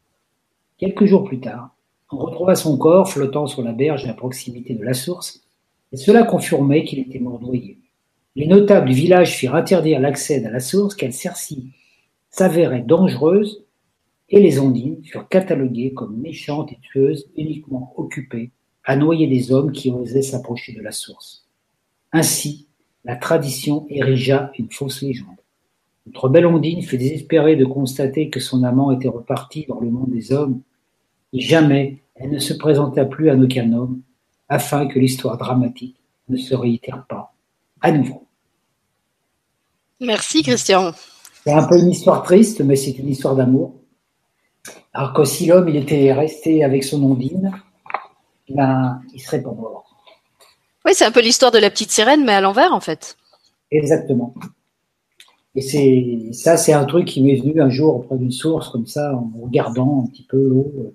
C'est vrai que des fois, il y a des légendes comme ça et tout qui sont des. On, diabolise un peu les choses après.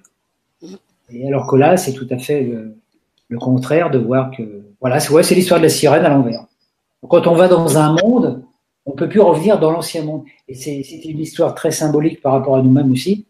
C'est-à-dire que nous, quand on va dans un monde, je dirais, spirituel, quand on a fait trop de chemin dans le monde spirituel, qu'on a été assez loin, on peut plus revenir dans l'ancien monde. On peut plus parce qu'on trouve tout fade, tout. Euh, donc quelque part, on est comme mort. On est comme mort parce que euh, on correspond plus à ce qui se passe dans le monde. Voilà. Et voilà, voilà. Alors, je remercie Françoise qui apporte une précision que j'ai oublié de donner, c'est qu'en plus des articles que tu écris, tu fais aussi maintenant des vidéos. Tu as ta propre chaîne YouTube. Elle est elle est à quel nom en fait la chaîne? Bah, ma chaîne, elle a mon nom, Christian Duval. Christian Duval, ouais. Donc si vous le cherchez sur YouTube, Christian Duval. Et puis il a fait aussi bon nombre de, de conférences euh, sur le grand changement. Il en faisait une euh, hier soir euh, sur Guidance TV avec Jérôme Rodange. Euh, mais si ce que, vous cherchez, ce sont des histoires, euh, il y en a certaines qu'il a déjà enregistrées effectivement sur sa, sur sa chaîne YouTube. Oui, puis j'en ai quelques-unes qui sont déjà dans la boîte là, que j'ai pas encore euh, transmis sur, sur YouTube.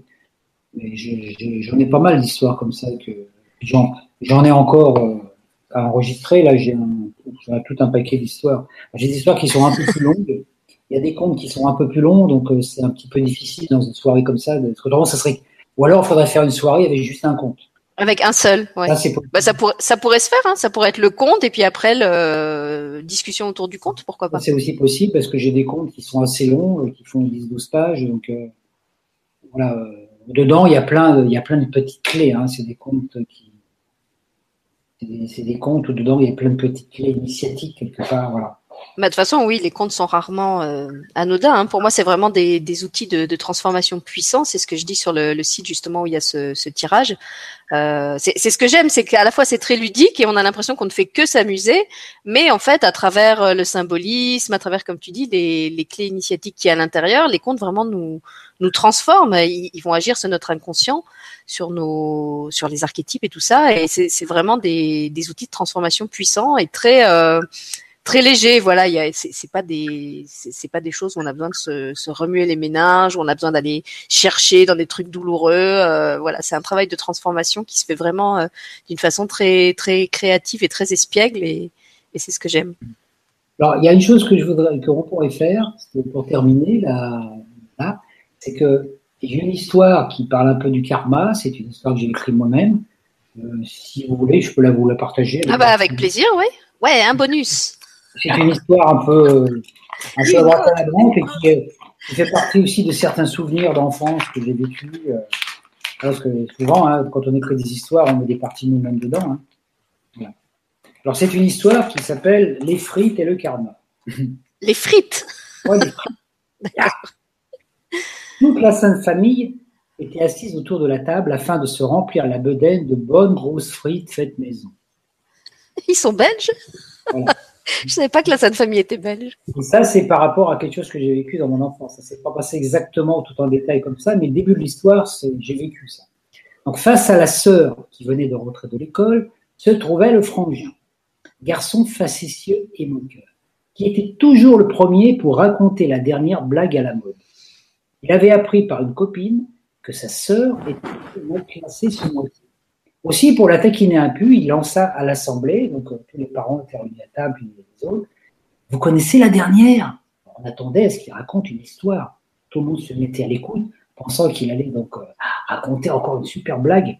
Il dit la dernière, c'est elle, dit-il, en montrant sa sœur. La fille reçut une baffe phénoménale de son père assis à côté d'elle.